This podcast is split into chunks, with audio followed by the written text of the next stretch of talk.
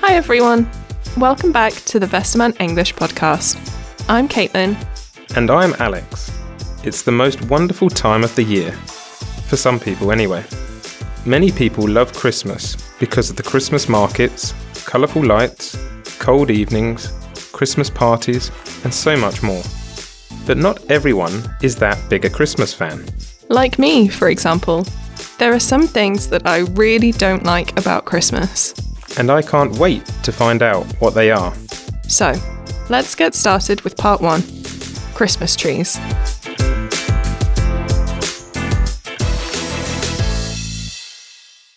When I put up my Christmas tree, I feel like Christmas has really started. What don't you like about Christmas trees? Well, firstly, it's a lot of effort to go out and pick a tree.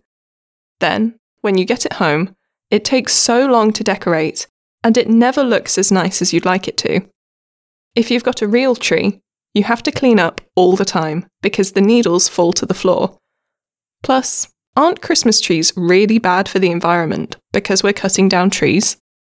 Actually, not really. Christmas trees aren't that bad for the environment. Well, the real ones, at least. In the UK, for example, 10 trees are planted for every Christmas tree that gets cut down. We're better at recycling Christmas trees now, too. What about the fake ones, though? You can't recycle them, and a lot of CO2 is released when they are transported around the world. Yeah, that's true. I think real ones are more Christmassy anyway. You don't get that great Christmas tree smell with a fake one.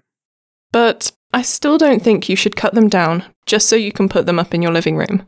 If I want a nice smell, I can just buy some candles. And they last longer. Part 2 Christmas Time.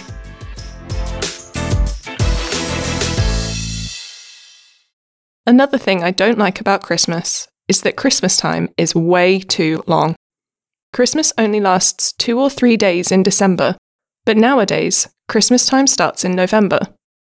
But it's such a nice way to make November a bit less dark and sad.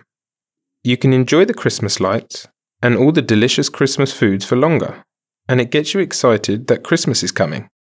Sometimes less is more, though.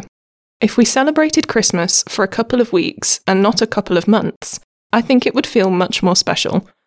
Do you not get bored by the start of December? Definitely not. It gives you a bit of extra time to buy presents for people too. That's true, but I think there's so much pressure around finding the perfect present. Not everyone has enough money to buy expensive presents for many people. But when you see advertisements for Christmas presents for two months, people might spend more money than they should. Or they feel bad because they can't buy the presents they would like to. Good point. Maybe people should focus less on the presents and more on spending time together. Part 3 The Perfect Christmas. Speaking of spending time together, Christmas can be so stressful because everyone has really high expectations. You must see people, you must buy the perfect present, and you must be happy. But when you have those high expectations, you will just be disappointed when your Christmas isn't perfect. I think it's just because it's a special time of year. People are happy to see their loved ones and spend some time with them. But there are lots of other times during the year that you can see your loved ones, like on a birthday, at a big celebration like a graduation, or just because you want to. Some people only get to see their family at Christmas, though.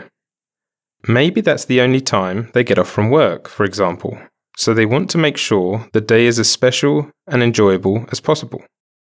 What if that doesn't happen, though? Often, people just feel extra disappointed because they didn't get the present they wanted or because their turkey is burned. Pressure can definitely make some people nervous about Christmas. I can see that. To be honest, I don't really mind what happens on Christmas Day, as long as everyone is happy. Definitely.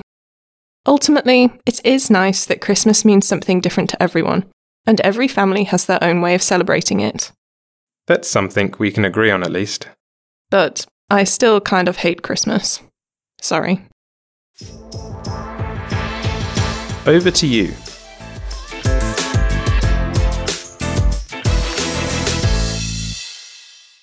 Now that we've shared a few of our opinions on Christmas, it's over to you. Which side are you on? Are you a Christmas critic like Caitlin?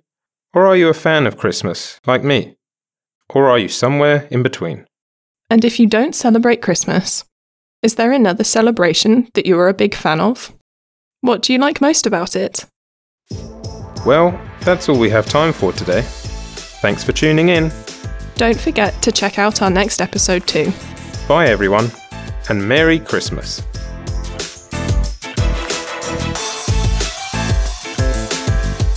Teachers can find a free worksheet and a transcript of this episode at www.westermann.de/english.